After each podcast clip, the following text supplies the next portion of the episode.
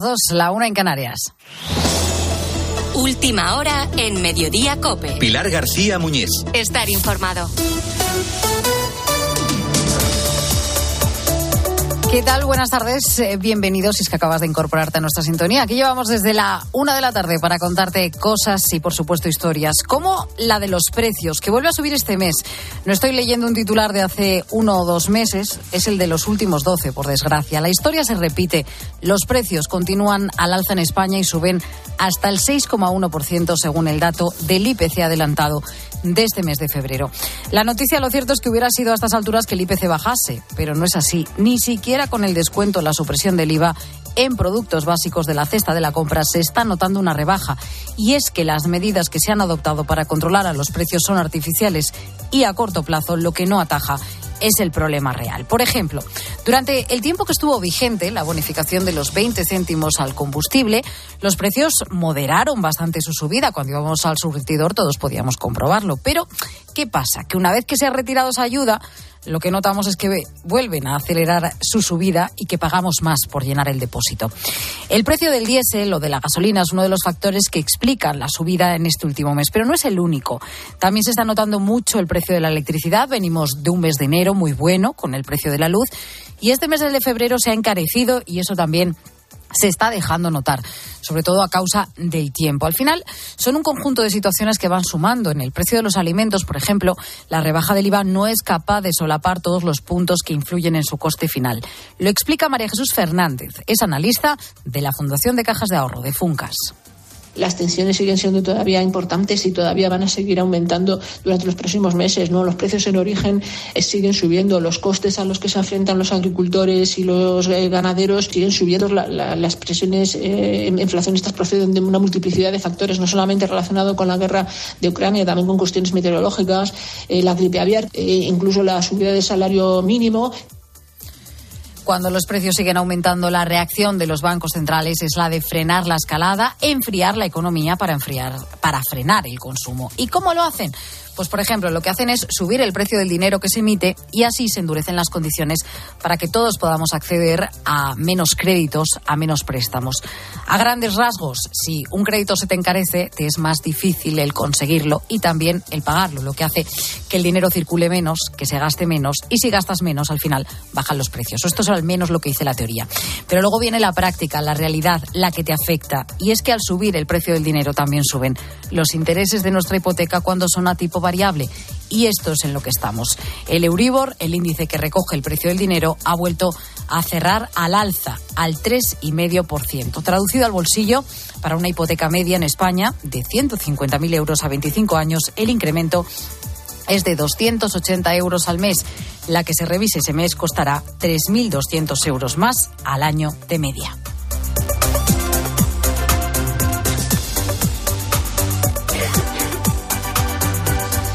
Pero además de los precios, hay más cosas que están pasando hoy y que te cuento ya con la ayuda de Ángel Correas. Pues dicen no Sofía. es Ángel Correas el que sonaba, ¿verdad? No, no, no, no, yo voy ahora. Ah, venga. ¿Me oyes? Sí, Venga, te pues oigo. vamos a Vamos. ello. Dicen que a la tercera va la vencida, esta vez va a ser a la cuarta.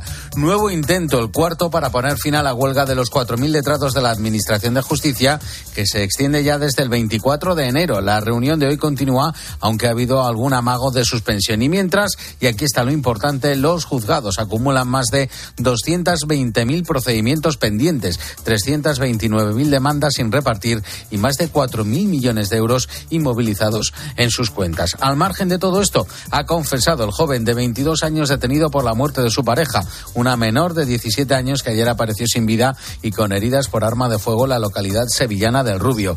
También han subido a 64 los cuerpos sin vida recuperados tras el naufragio mortal de un barco el domingo en las costas italianas de Calabria. Es más, varias organizaciones calculan que la cifra de fallecidos llegará al centenar en una de las mayores tragedias de inmigrantes en el Mediterráneo. De los 82 supervivientes, 19 han tenido que ser ingresados en hospitales y el resto han sido trasladados a centros de acogida. Y hoy en Madrid protestas de los bomberos forestales, que en plena ola de frío nos recuerdan aquello de que los incendios también se apagan en invierno. Dado el poco plazo que queda de legislatura, necesitamos que, ahora los grupos hagan un esfuerzo por, por no politizar esta materia se han concentrado ante el Ministerio de Transición Ecológica el mismo día en el que el Gobierno acaba de aprobar en Consejo de Ministros un proyecto para unificar las condiciones de estos bomberos forestales en toda España.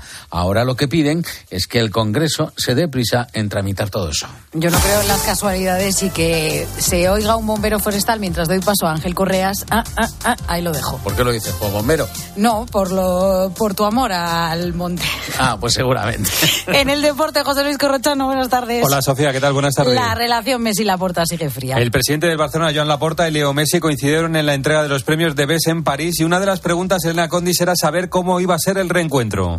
No hubo reencuentro entre Laporta y Messi anoche en París, ni siquiera se cruzaron en la alfombra verde de la gala de la FIFA, donde Messi fue coronado como el de BES. Laporta intenta reconstruir una relación que sigue fría con Leo, inexistente a través de su padre, Jorge Messi, pero no hay ninguna oferta del Barça encima de la mesa. La Porta felicitó, eso sí, a Leo en un tuit en su cuenta personal y esta mañana el presidente ha participado en una conferencia en el Mobile World Congress aquí en Barcelona. A su salida no ha querido responder ninguna pregunta de los medios. Y noticia de esta mañana, la Federación ha anunciado una comparecencia el jueves del presidente de los árbitros Medina Cantalejo con presencia de todos los árbitros profesionales y una invitación a los exárbitros. Según informa Fouto, habrá un comunicado para transmitir que jamás han recibido una instrucción para condicionar un resultado. Sigues en Mediodía Cope. Mediodía Cope. Pilar García Muñiz. Estar informado. Y hoy además seguimos tirando del hilo del caso mediador sin que se vea por fin el momento. La presión no deja de aumentar sobre el Partido Socialista, lo cierto, en este asunto. De martes a jueves, todas las noches nos íbamos de, de alterne el PSOE todos, Antonio. Sí, sí, 15, 16.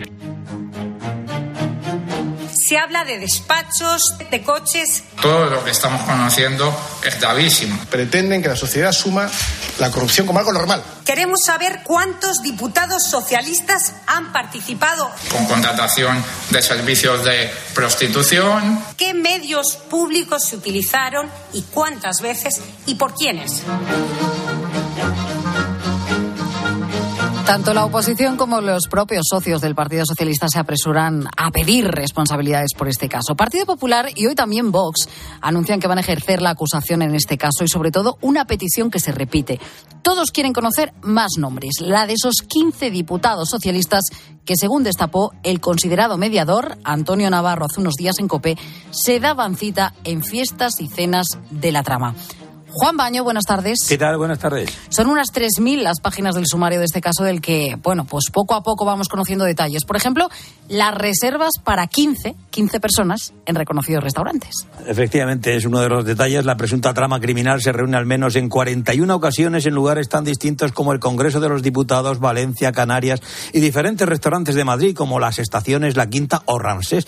En esta última terraza se da cuenta de, en un informe policial de la reserva para 15 personas efectivamente que realiza uno de los empresarios del entramado, Antonio Bautista, a quien llamaban el curita.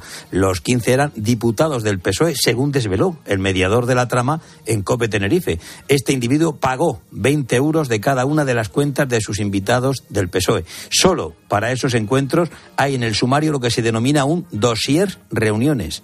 La hiperactividad de los encuentros se traduce en un ritmo frenético de llamadas, WhatsApps y envío y cobro de cheques a cambio de presuntos favores. En varias ocasiones utilizan como destinatario de los pagos la Sociedad Deportiva Vega Tetir. En una de esas operaciones, en diciembre de 2020, tratan de rebajar una sanción para una conocida quesería de las islas. El director general de Agricultura era el sobrino del diputado Fuentes Curbelo, Tito Berni, le llamaban. El quesero debía realizarles a través de la sociedad deportiva una transferencia de 5.000 euros. Le prometen una subvención de 30.000 es el diputado Tito Berni quien admite como normal ese pago a propuesta del mediador, aunque propone que se haga de manera fraccionada, para así evitar que intervenga Hacienda. En otro de los pasajes, el fiscal recoge una frase en boca del propio mediador. No estamos cometiendo ningún delito. pero estamos sobornando. Así, la juez, Así de claro. así de simple. La juez pidió a Suiza el rastreo de posibles cuentas a nombre del general de la Guardia Civil Francisco Espinosa. Hasta ahora es el único que está encarcelado de esta trama en la que ya se ha producido una docena de detenciones. Juan, es verdad que llaman mucho la atención todos estos detalles que cuentas, las cenas, las juergas también, el papel de la prostitución en este grupo y el rol que jugaba también el diputado Tito Berni.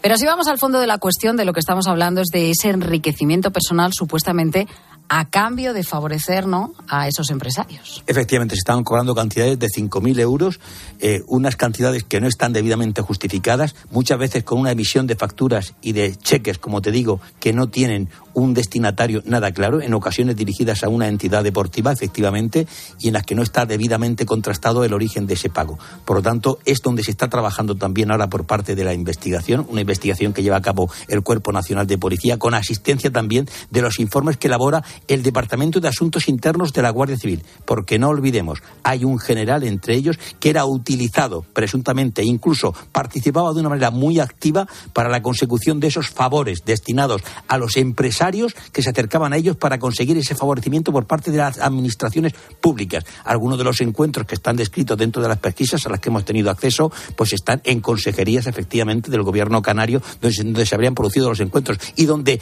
de una manera ostentosa se fotografiaban, porque todo está debidamente documentado, con sonidos, con fotografía, con vídeo, con todo tipo de documento, cómo esos encuentros se producían. Y de una manera muy ostentosa, insisto, se posaban ante el selfie, ante la foto que normalmente en muchas ocasiones hacía el propio mediador, Sí, de Antonio Navarro. de discreto en esta y ocasión en el que no- podía no estar acompañado nada. perfectamente por directores generales del gobierno canario y presuntamente, según describen las pesquisas, intervenían después en prácticas, pues presuntamente corruptas y que estaría integrada dentro de una presunta trama criminal. Bueno, pues seguiremos atentos a la investigación y aquí, por supuesto, lo contaremos. Gracias, Juan. Gracias.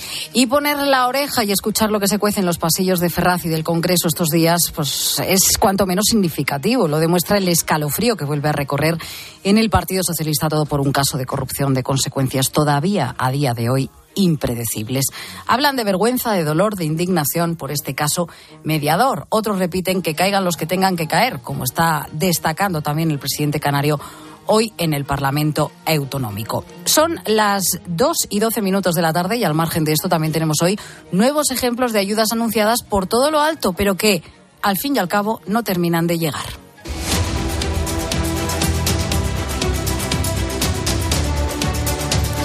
Hablamos de los planes para hacer frente a las facturas energéticas, unas ayudas, un salvavidas que no están llegando a más de la mitad de los potenciales beneficiarios. Claudia Cid, ¿qué tal? Buenas tardes. Buenas tardes, Sofía. Y aquí, como en los fondos europeos, volvemos a hablar de dos factores parecidos. El papeleo, que siempre es farragoso, y el desconocimiento de estas ayudas. Así es, eh, estas son las principales barreras por las que seis de cada diez hogares vulnerables no han podido acogerse al bono social eléctrico. Para Roberto Barrella, experto en energía y pobreza energética, la solución pasaría por más información y menos burocracia para quien lo solicite. Porque se tendría que hacer mucho hincapié la información, o sea, que todo el mundo pueda conocer que existe un bono social y sobre todo los más vulnerables, pero también que se simplifiquen los trámites, quien lo necesite lo solicite y automáticamente se pueda comprobar a través de las bases de datos tanto de Hacienda como de servicios sociales y haciendo un cruce de datos se podría llegar a asignar de manera mucho más eficaz y mucho más rápida eh, estas ayudas.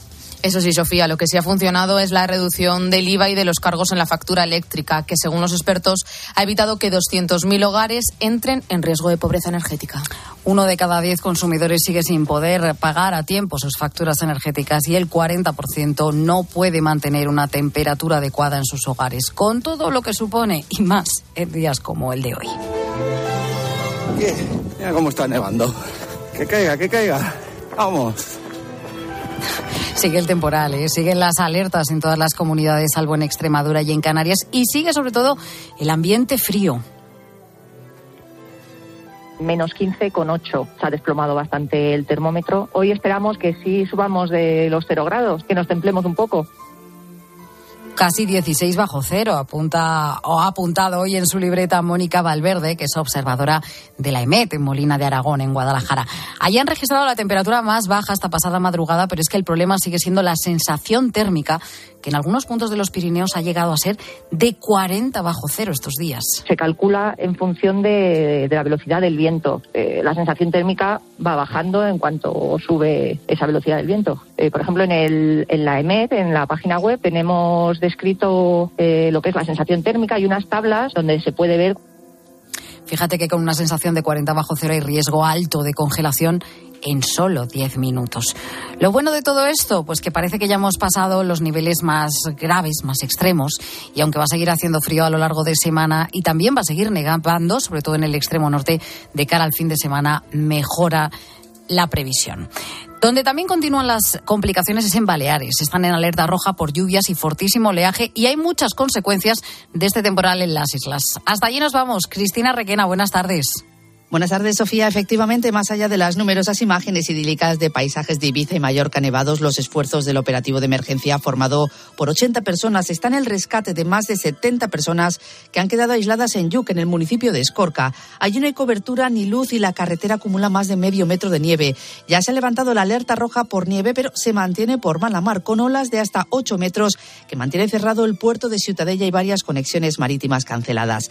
Juliet nos deja 250 incidentes y más de 3.000 clientes sin luz y muchas carreteras cortadas. Estamos desde hace 17 horas. La mitad del pueblo de Valdemosa está sin luz. Todo el mundo medio congelado. Está lloviendo muchísimo. Las carreteras sigue cortada. Hay varios torrentes desbordados y es que ha llovido mucho. Hasta 170 litros por metro cuadrado se han recogido en Pollensa. En Palma, la lluvia ha provocado dos grandes socavones de 8 metros en dos arterias importantes de la ciudad. Bueno, pues el temporal se marcha poco a poco, pero seguimos teniendo un problema de escasez de agua. El gobierno catalán, de hecho, acaba de decretar hace unos minutos el estado de excepcionalidad por la grave situación de la sequía y pues va a ocurrir que va a haber más restricciones, por ejemplo, la reducción del 40% de agua para usos agrícolas, la reducción del 15% para usos industriales y la reducción del agua para usos lúdicos.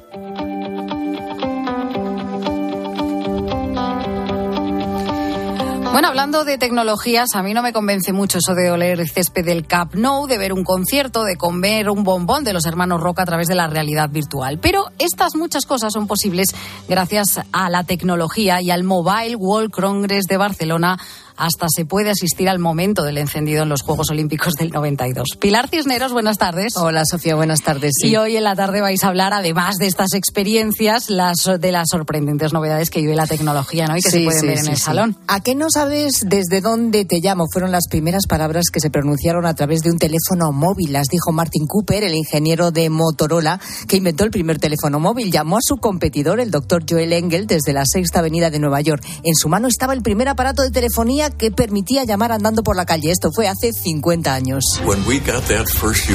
Cuando tuvimos aquella primera unidad y pude tenerla en mi mano, sentí que teníamos una imagen del futuro. Así es como van a ser los teléfonos.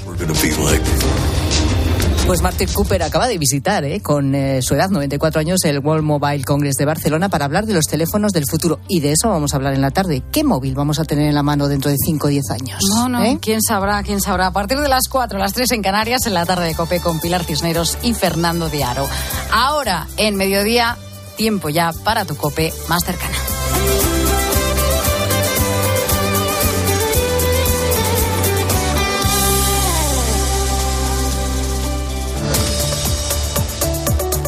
Mediodía Cope. Pilar García Muñiz. Estar informado. Este miércoles en Cope, vuelve la Copa. Vamos a brindar por el fútbol. La Copa del Rey. La radio como gran protagonista. Desde las ocho y media jugamos las semifinales. Osasuna Athletic Club. Y aparece Miguel Ángel Díaz en los dos equipos. Tiempo de juego con Paco González, Manolo Lama y Pepe Domingo Castaño. La Copa en Cope. Los referentes de la radio deportiva. Y recuerda, la información también continúa con Ángel Expósito y la linterna en Cope Más, Onda Media, Cope.es y la aplicación móvil. La vida es como un libro y cada capítulo es una nueva oportunidad de empezar de cero y vivir algo que nunca hubieras imaginado. Sea cual sea tu próximo capítulo, lo importante es que lo hagas realidad. Porque dentro de una vida hay muchas vidas y en Cofidis llevamos 30 años ayudándote a vivirlas todas. Entra en cofidis.es y cuenta con nosotros. ¿Y tú que vives en un piso? ¿Qué necesitas para tu seguridad? Pues yo vivo en un bajo y tengo un pequeño patio. Es muy fácil acceder y necesito que esa zona esté protegida. Pues con la alarma de Securitas Direct lo estará. Gracias a sus sensores y cámaras de seguridad exteriores, si accede un intruso al patio, lo detectan. Y además, se enciende un potente foco de luz para disuadirlo. Y es que tú sabes lo que necesitas y ellos saben cómo protegerte. Llama ahora al 900-666-777 o entra en securitasdirect.es y descubre la mejor alarma para ti. En cofidis.es puedes solicitar financiación 100% online y sin cambiar de banco. O llámanos al 900 84 12 15. Cofidis, cuenta con nosotros. Mediodía Cope.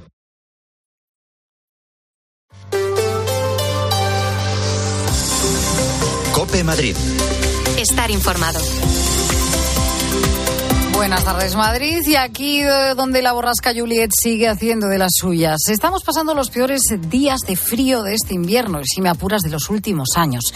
Hasta bien entrada la mañana no han superado los cero grados en el centro de la región, después de una noche, bueno, muy heladora, con termómetros bajo cero en toda la comunidad. 12 bajo cero se han marcado en el puerto de Navacerrada. 8 negativos en Somosierra y hasta 4 bajo cero en la Puerta de Alcalá, donde ahora mismo tenemos 7. Y las máximas no van a subir mucho más de esto, hasta los 9 grados.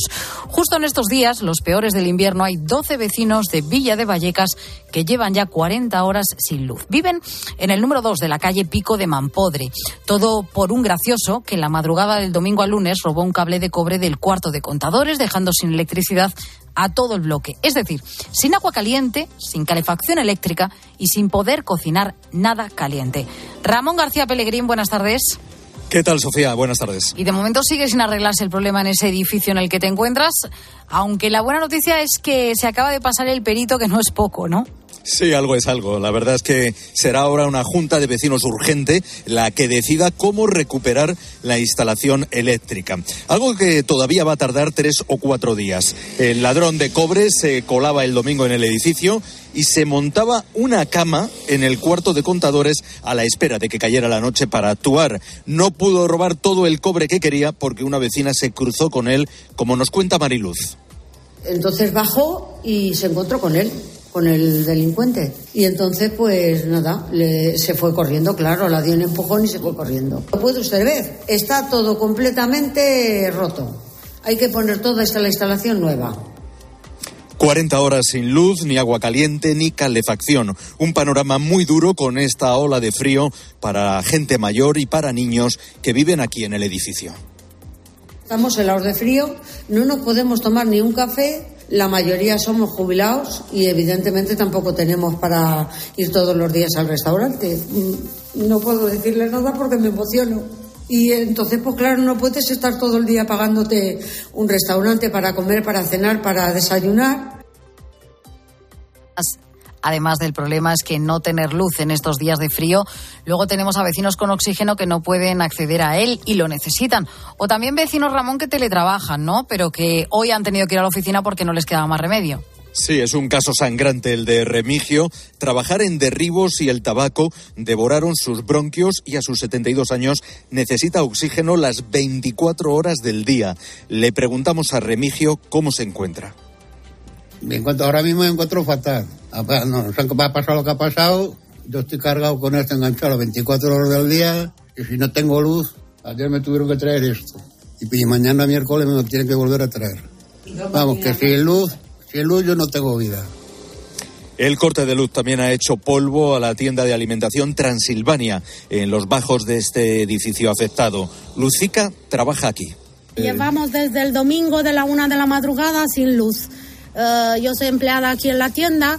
Ayer hemos tirado productos, carne, sobre todo fresca, en valor de 1.000, 1.500 euros. Y no podemos hacer nada, es que no nos dan ninguna solución. Viviendo en Vallecas 16 años nos dice y nunca había visto nada igual. Eh, gracias, Ramón. Esperemos a ver si estos vecinos pueden recuperar pronto la electricidad. A las 2 y 23 minutos de la tarde vamos a comprobar cómo está el tráfico, donde hoy han vuelto las clases a los colegios madrileños. Móvil Norte, concesionario oficial BMW, patrocina el tráfico. Cómo se circulan las carreteras de Madrid. Dirección General de Tráfico. Patricia Arriaga, buenas tardes. Buenas tardes. Pues a esta hora van a encontrar tráfico lento en la salida de Madrid, en la A2 a la altura de Torrejón de Ardoz y en la M40 en el entorno de Coslada en sentido A3. En el resto de carreteras ya hay tráfico en aumento, pero de momento sin retenciones. Bueno, pues de momento sin retenciones. Enseguida hablamos de un peculiar estudio del Hospital de la Princesa. Que los mejores ingenieros hagan los mejores coches es lógico. Que cuando quieras conducir, conduzcas un BMW también es lógico. Como que el mejor servicio te lo ofrezca tu concesionario de confianza. Lógico, ¿verdad? Si quieres BMW, quieres Móvil Norte. Porque lo lógico es querer siempre lo mejor. Visítanos en Móvil Norte, carretera del Plantío 62, Majada Honda o en movilnorte.bmv.es. Mamá, mamá, mamá. Nada, que no hay manera de pillarte en casa. Se nota que moverse por Madrid ya no cuesta nada. Ahora el abono transporte para mayores de 65 es gratuito, porque hoy se sale, y mañana, y pasado. Consorcio Regional de Transportes, Comunidad de Madrid. ¿Solo cinco alumnos por clase? Eso es, y nuevas instalaciones en La Moraleja. Virtus es el colegio británico más personalizado de España. Mis hijos estudian allí, se examinan de los A-levels y reciben una educación a medida. Es lo que busco para mis hijos. Voy a pedir cita. Virtus, The British Sixth Form College. Plazo de matrícula abierto. virtuscollege.es. One Man Show llega a Madrid totalmente renovado. Y atención, el espectáculo de Carlos Latre del que todo el mundo habla. Teatro Apolo a partir del 24 de febrero. Entradas.com y el corte inglés. No te lo pierdas. Cope Madrid. Estar informado. 2 y 26 minutos de la tarde, este tipo de música, no sé si te puede gustar o no.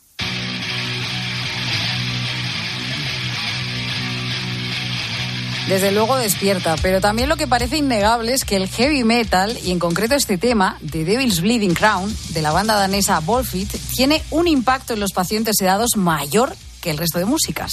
Gloria López Navas, buenas tardes. Buenas tardes, Sofía. Al menos es lo que dice el Hospital de la Princesa tras un estudio que se ha realizado allí. Eso es, es que este hospital ha comparado los efectos que tienen en pacientes en coma inducido tres tipos de música muy diferentes: la clásica, la dodecafónica y la heavy. Y curiosamente, en todos los casos, la actividad cerebral era mucho más intensa cuando escuchaban este tema en concreto que estamos escuchando y que es mucho menos tranquilo que los otros dos. Nos lo ha explicado a Alfonso Canaval, jefe de UCI de este hospital.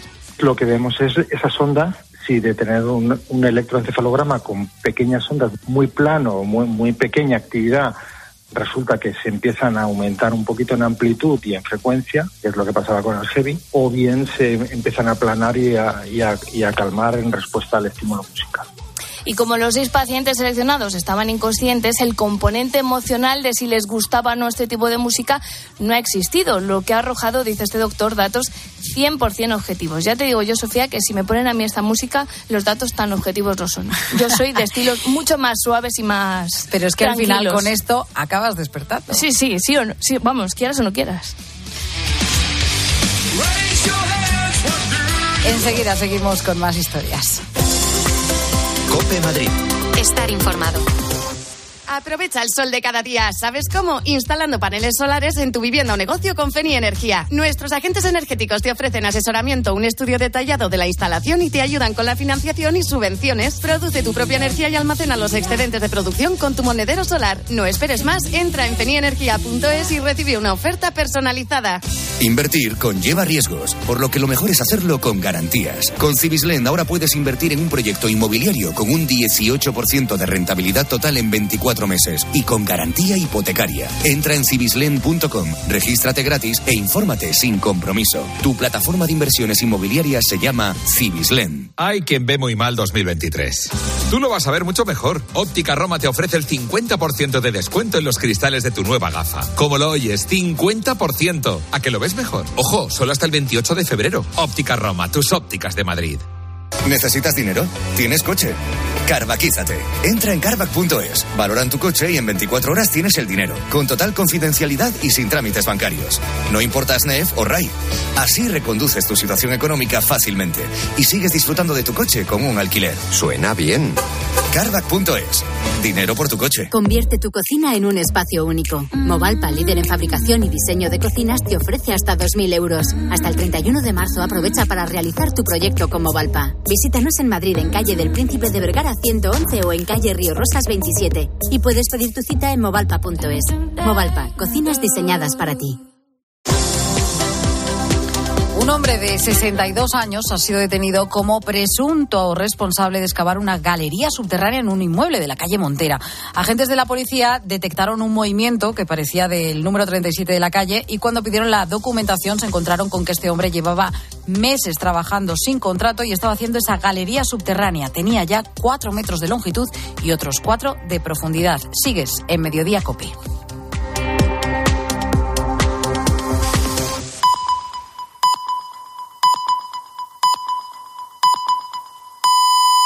Las dos y media de la tarde, la una y media en Canarias. Última hora en Mediodía Cope. Pilar García Muñiz. Estar informado.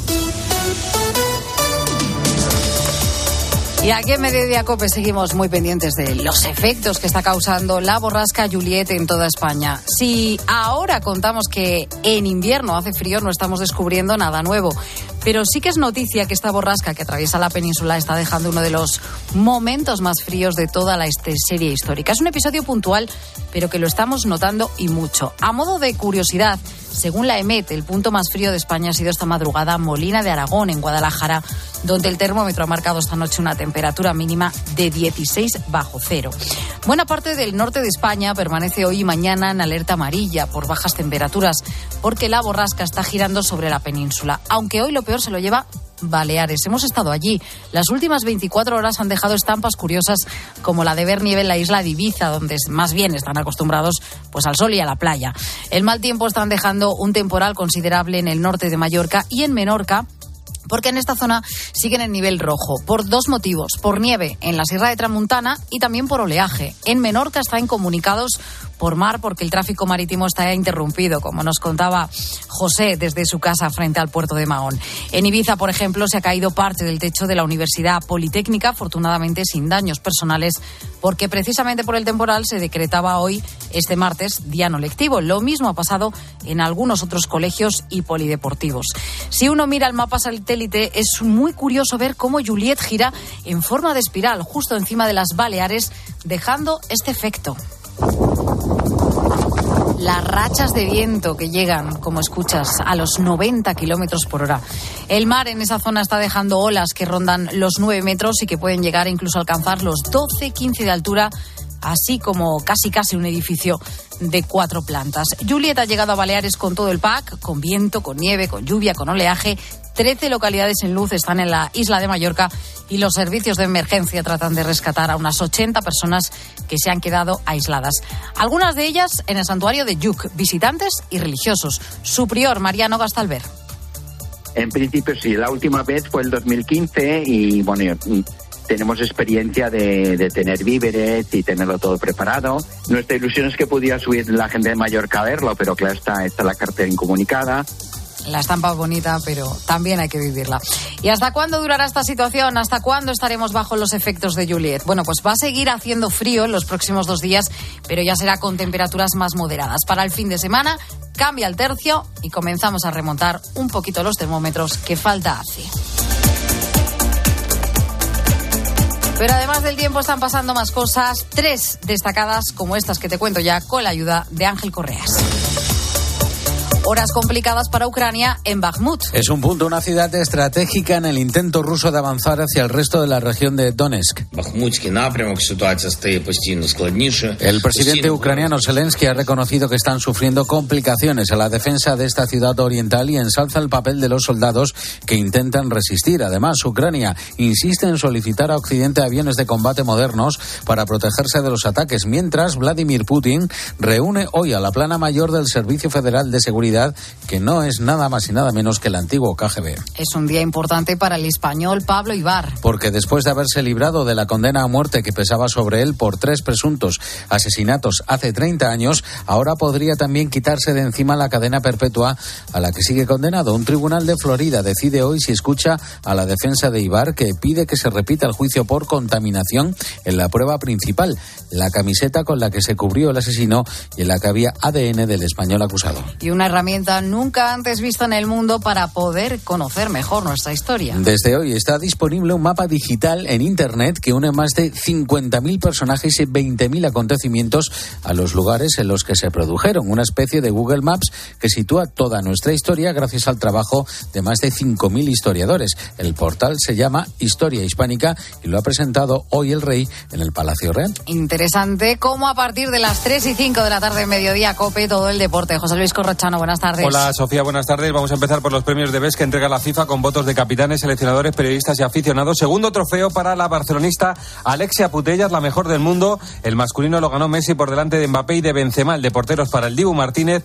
El de entrenadores para Scaloni. Los votos de nuestro seleccionador Luis de la Fuente fueron para Julián Álvarez, Bellingham y Modric. El jueves los árbitros van a dar la cara por el caso Negreira Barcelona. Rueda de prensa de Medina Cantalejo con presencia de todos los árbitros profesionales y un mensaje que ha revelado Fouto. Dirán que jamás han recibido una instrucción para condicionar un resultado. Mañana primera semifinal de Copa con el Osasuna Atleti de Bilbao. El jueves Real Madrid-Barcelona. En el Madrid es noticia. Rodrigo se ha entrenado y no está descartado para el partido. En el Barça ha faltado Ansu Fati, aunque se le espera para el jueves. Se cerró ayer la jornada con el Villarreal 2 Getafe 1 y estamos pendientes de las pruebas médicas a Carlos Alcaraz para saber si puede jugar el torneo de Acapulco. Gracias, Corrochano. Y por aquello de hacer balance antes de arrancar la página del calendario de febrero, cerramos el mes con el Euribor más alto, la luz más cara y el IPC recuperando de nuevo el terreno de las subidas. Vamos, que cuanto antes digamos adiós a febrero, mejor. Mediodía Cope. Pilar García Muñiz. Estar informado. Vamos a comenzar por el indicador de referencia para las hipotecas, porque acabamos de conocer el dato definitivo del Euribor, que ya duplica su media histórica. Ha cerrado el mes en el 3,53%, de manera que a un hipotecado que tenga que revisar su préstamo ya a partir de mañana, 1 de marzo, verá cómo se encarece de media unos 3.200 euros al año. En cuanto a la luz, febrero cierra con un precio medio de 134 euros el megavatio hora, casi el doble que en enero, que la verdad es que nos había acompañado una luz barata. Y luego tenemos el IPC, el que hemos conocido esta mañana. El dato adelantado dice que los precios en España han vuelto a repuntar de manera que la vida es hoy un 6,1% más cara que hace un año en España. ¿Dónde queda entonces el diagnóstico que venía haciendo en los últimos meses el Gobierno? La compra de mi casa ya refleja esa bajada de los precios. Que hemos conseguido, yo creo que iniciar la reversión. Yo creo que han alcanzado el techo. Contemplamos una ligera alza, pero luego una bajada de los mismos a lo largo de los próximos meses. Jefa de Economía de COPE, Marta Ruiz, buenas tardes. Buenas tardes, Sofía. Como dice el presidente Sánchez, ¿es verdad que esta subida de los precios es algo puntual, solo cosa de un día? Bueno, es una incógnita, ¿no? Porque, como dice María Jesús Fernández, economista señor de Funcas, la Fundación de las Cajas de Ahorro, esta consolidación del cambio de tendencia en los precios no se esperaba. La subida de la inflación en febrero resulta realmente preocupante. Llevamos dos o tres meses pensando que la inflación ya eh, ha tocado techo y que va a empezar a moderarse y, sin embargo, eh, una y otra vez los resultados superan nuestras expectativas, lo que indica que las tensiones inflacionistas eh, son más intensas y más graves de lo que tenemos en mente. ¿no? El IPC general ha vuelto a subir en tasa interanual por segundo mes consecutivo después de que bajara mes a mes desde el pasado mes de julio. Lo hacen apenas dos décimas, sí, pero si nos fijamos en la tasa mensual, el incremento con respecto a enero es de un punto, la subida más fuerte desde 1978. ¿Por qué? Por el encarecimiento de la electricidad y de los alimentos. No sabemos en cuánto, Sofía, pero el mes pasado la cesta de la compra repuntó un 15,4% con respecto al año anterior. Eso ya lo veremos con el definitivo. Hay otro argumento, Marta, que usa el gobierno menudo, y es el de presumir de que estamos a la cola de la Unión Europea en cuanto a inflación, más bajo que otros países. Si miramos el dato de inflación subyacente que mide hasta qué punto está el problema de los precios y hasta qué punto puede ser esto crónico, la verdad es que la comparación ya no sale tan favorable. No, no ahí la subyacente, la que quita alimentos frescos y energía, lo más volátil, ya está en el 7,5% por encima del 5,2% de media de la Unión Europea. La superamos, por tanto, en más de dos puntos y, como dices, esa es la inflación más eh, persistente precisamente la que cuesta más corregir y que podría terminar el año en el entorno del 6%, triplicando ese tope que se pone Bruselas. Ahora mismo los salarios están subiendo a un ritmo medio del 2,8%, así que eh, pues es de cajón, ¿no? Seguimos perdiendo ese poder adquisitivo. Y una cosa más, Marta, se han subido una y otra vez los tipos de interés para bajar los precios, también se ha rebajado el IVA, se han aprobado medidas para la luz o el gas ¿Qué más hay que hacer para que de verdad sí bajen los precios? Bueno, en realidad poco o nada. Los economistas eh, insisten en que, por ejemplo, esa intervención de precios, que es lo que reclama Podemos, en un contexto como en el que estamos, de aumento de costes, lo único que provocaría es escasez, escasez de esos productos y, por tanto, empujando más los precios. Y que las rebajas de impuestos como el IVA, pues tienen un impacto importante en las cuentas públicas y, como estamos viendo, pues apenas están moderando esos, esos precios, por ejemplo, en el caso de la alimentación. Las únicas vías eh, válidas, eh, pues es aliviar a esos hogares eh, más vulnerables, cheques eh, directos a esas familias con menor renta, lo cual pues no afecta a la, a la tasa de inflación, pero sí que alivia ¿no? en el día a día los más perjudicados, ayudas focalizadas, pero es que eso también se ha hecho con el cheque de los 200 euros, así que de momento solo nos queda aguantar. aguantar y saber en qué queda al final febrero. Gracias, Marta. Y por cierto, que en medio de una situación económica difícil, como la que seguimos viviendo hoy, sabemos que ha vuelto a aumentar el apoyo de los españoles a la labor que hace la Iglesia Católica, porque el número de declarantes que marcan la X en la declaración de la renta sigue subiendo y los que se suman son más del doble que el año pasado. También pasó en la crisis de 2008-2009. No es casual. Momentos especialmente duros como los que se han vivido, pues se incrementan las declaraciones. Va a ser un balón de oxígeno para seguir ahí al pie del cañón junto a, a quienes más lo necesitan. Ha aumentado en 84.201 el número de declaraciones a favor de la Iglesia. Eh, supone un extra de motivación y de responsabilidad. Y nosotros le damos las gracias y les damos la, la enhorabuena. Pues estos datos presentados esta mañana por parte de la conferencia episcopal vuelven a recordar que por un lado estamos ante una elección importante, libre de los contribuyentes sin que además, Nacho de Gamón, buenas tardes. Buenas tardes, Sofía. Se pague más ni nos devuelvan menos en nuestra declaración. Sí, de hecho es una de las cosas que ha dicho el vicesecretario para Asuntos Económicos de la Conferencia Episcopal, que se puede marcar la X en las dos casillas, la de la Iglesia y la de fines sociales, y ayudar el doble sin pagar más impuestos o que te devuelvan menos. En cualquier caso, la cantidad que recibe la Iglesia a través de la asignación tributaria de 2022, más de 320 millones, ha sido de récord, como explicaba Fernando Jiménez Barrio Canal. El importe total asignado a la Iglesia se sitúa este año en 320.723.062 euros, es decir, más de 320 millones de euros, lo que supone una cifra récord del sistema y un aumento del 8,5% con relación al año anterior, que saben que hubo una bajada.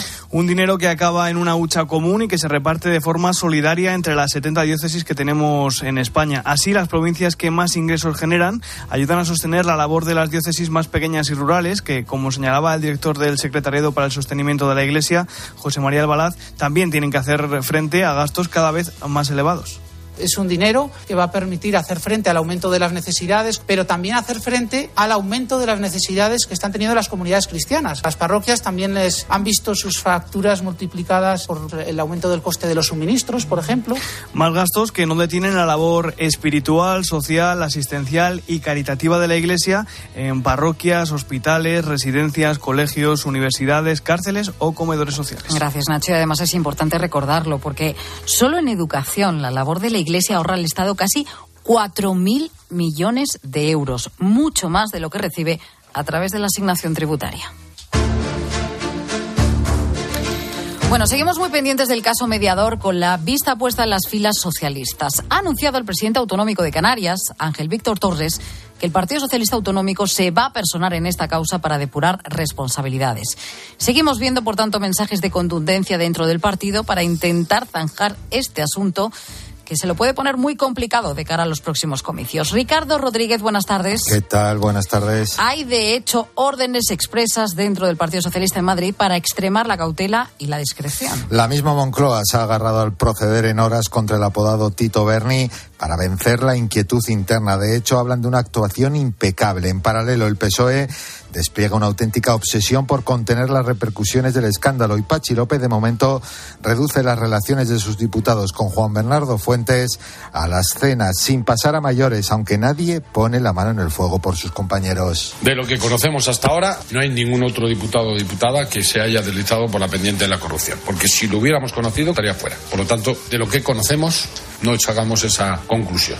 Ferraz ha exigido a los suyos que cuiden el comportamiento en sus salidas, que sean ejemplares fuera del Congreso y guarden discreción. La instrucción permanecerá activa al menos hasta que determinen el alcance del caso mediador, en qué medida salpica las siglas, además del intento de centrar el tiro en la agenda del Gobierno y de sus candidatos al 28 de mayo. Queremos vender gestión, insisten en el cuartel general socialista y poner en valor lo realizado por nuestros alcaldes y presidentes. Y en Cataluña seguimos pendientes también de la evolución de los dos menores heridos de gravedad en los últimos días al tirarse en ambos casos desde un balcón.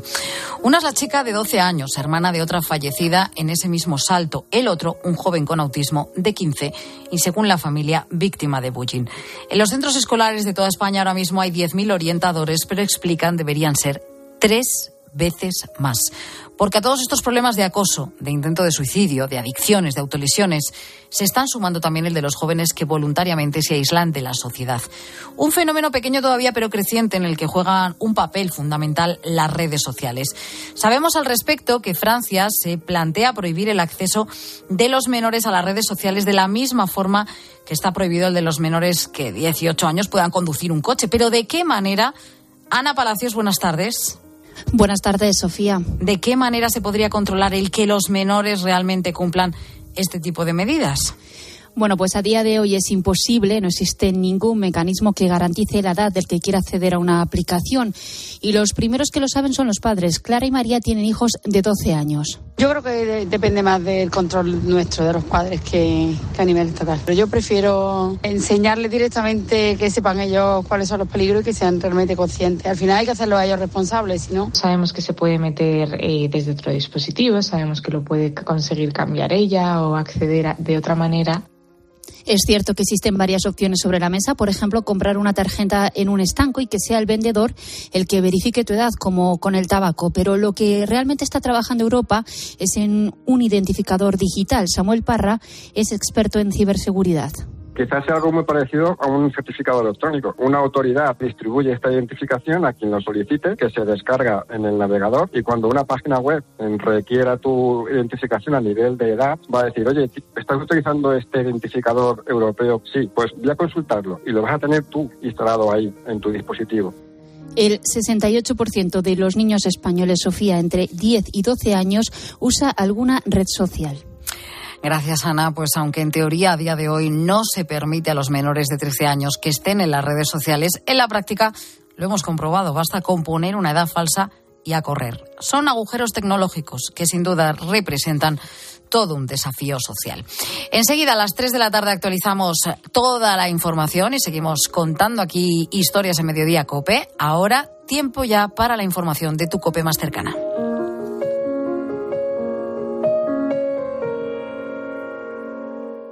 Escuchas Mediodía Cope. Y recuerda que si entras en cope.es, también puedes llevar en tu móvil los mejores contenidos con Pilar García Muñiz.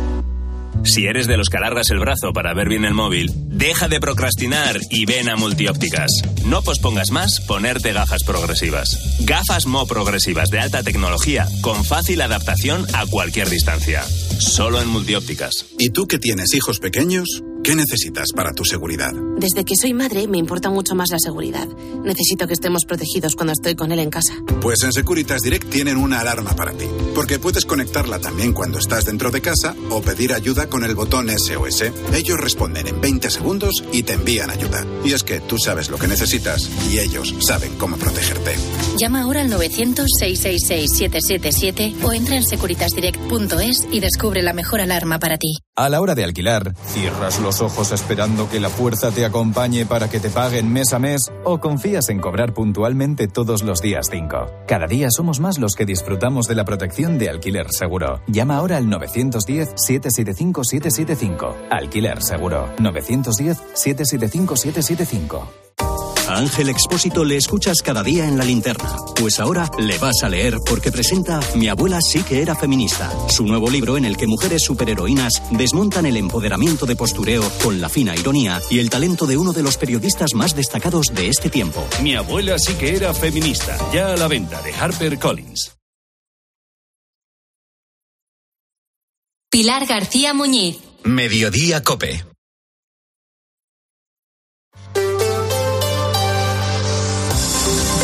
Cope Madrid. Estar informado.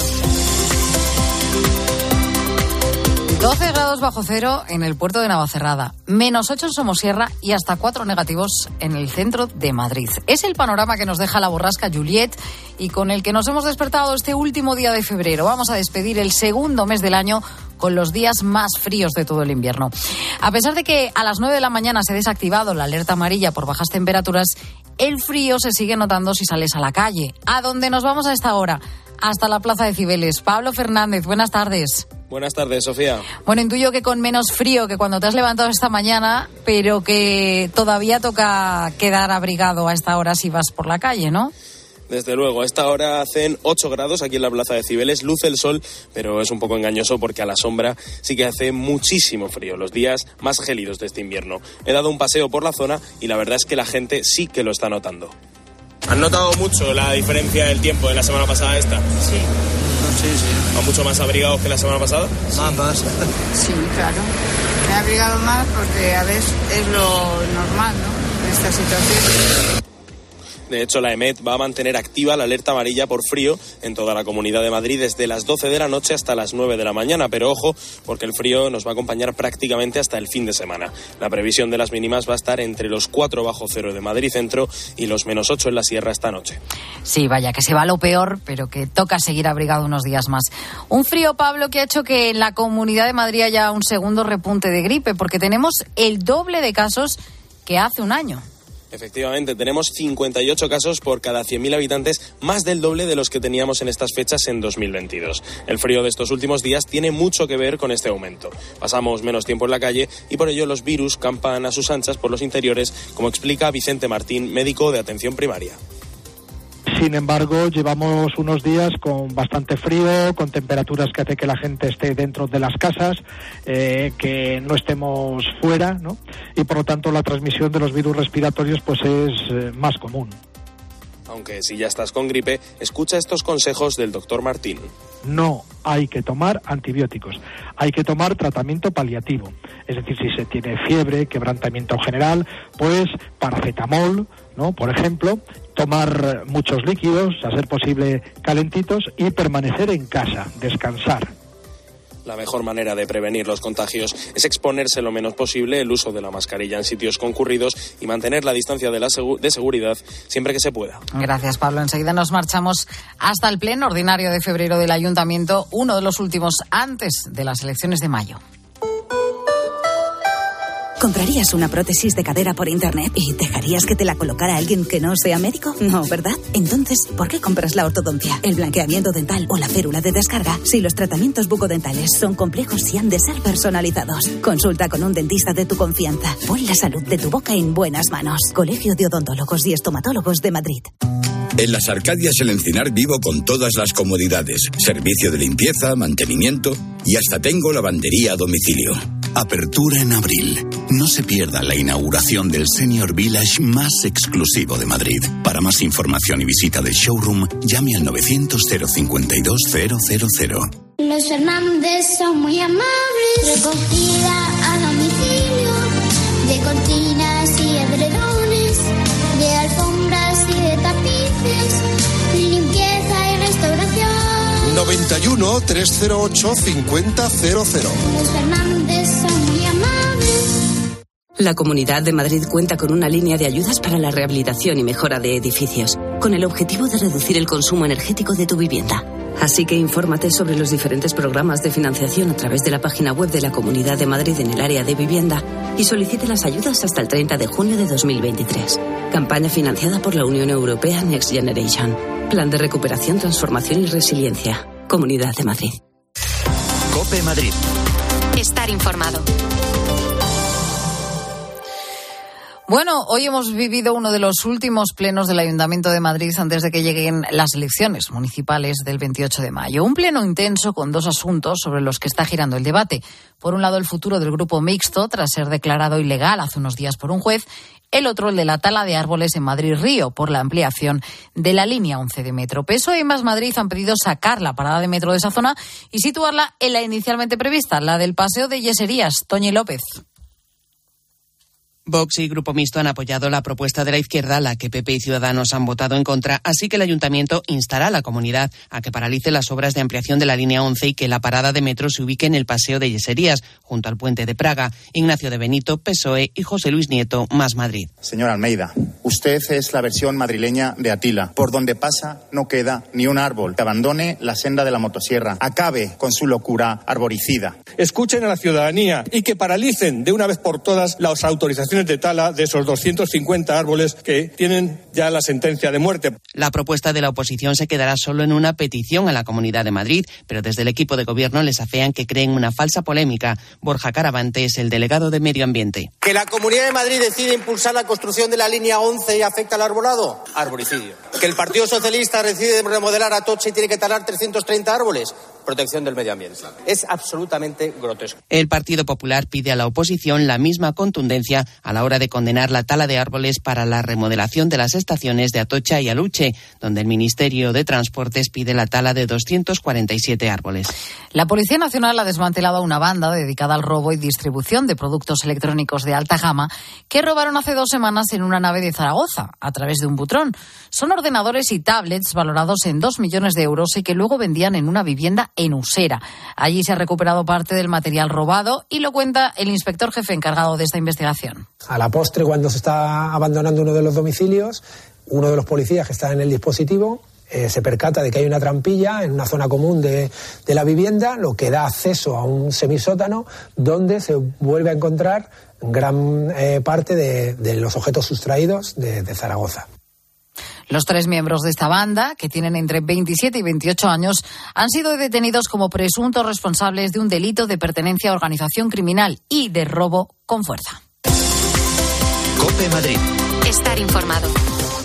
Sí, tengo más tenis, con más jugadores y en más días. ¿A qué estoy esperando para sacar mis entradas para el Mutua Madrid Open del 24 de abril al 7 de mayo?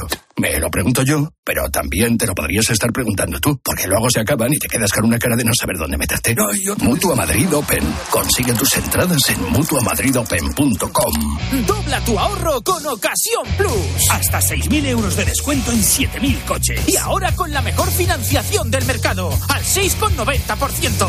Este mes somos imbatibles. Ocasión Plus. 16 centros en Madrid. Nuevas tiendas en Fuenlabrada, Arganda y Torrejón. Localiza tu centro más cercano en ocasiónplus.com. En 1957, José Luis Ruiz Solaguren abre su primer restaurante en la calle Serrano, poniendo como referente la calidad de la alta gastronomía y el servicio al cliente. 65 años y 8 establecimientos más tarde, José Luis es la referencia de la alta cocina madrileña para tus celebraciones, comidas, cenas y catering. Reserva en joseluis.es. Adivina adivinanza. ¿Sabes quién es el que te vende tu casa y te dice que puedes seguir viviendo en ella para siempre? Correcto. Eduardo Molet, el de vendido, vendido, vendido. Persona de confianza. 658 60 60 60. Hay quien ve muy mal 2023. Tú lo vas a ver mucho mejor. Óptica Roma te ofrece el 50% de descuento en los cristales de tu nueva gafa. Como lo oyes, 50%. ¿A que lo ves mejor? Ojo, solo hasta el 28 de febrero. Óptica Roma, tus ópticas de Madrid.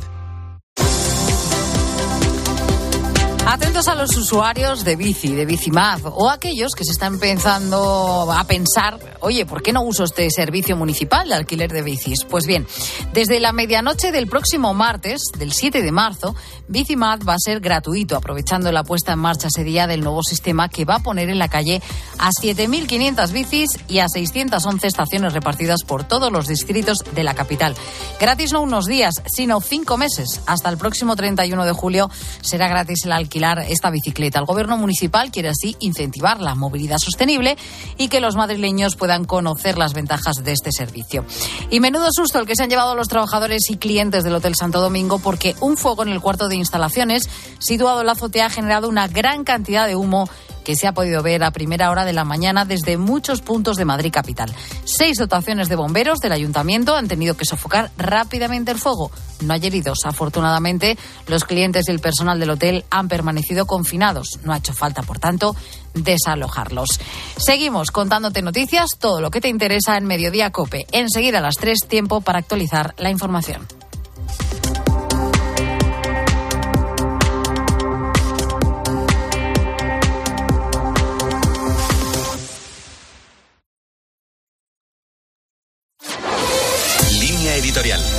Cope.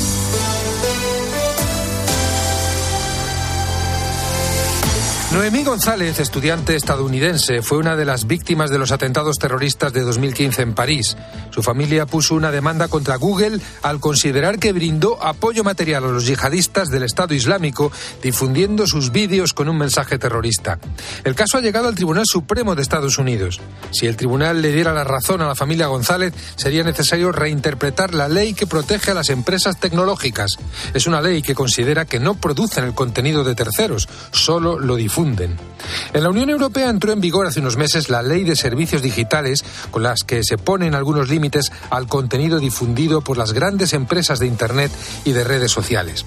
Los prestadores de estos servicios no serán responsables del contenido subido por los usuarios si en el momento en el que tengan conocimiento efectivo de un contenido ilícito actúan de manera diligente para su retirada. Estas decisiones han provocado el rechazo de algunos sectores porque consideran la regulación como un atentado la libertad de expresión. La revolución digital nos obliga a encontrar nuevas soluciones. Pero también en este caso sirve el principio de que no hay ninguna libertad ni ningún derecho que sean absolutos. Las libertades y los derechos fundamentales siempre están en relación y por lo tanto están condicionados entre sí.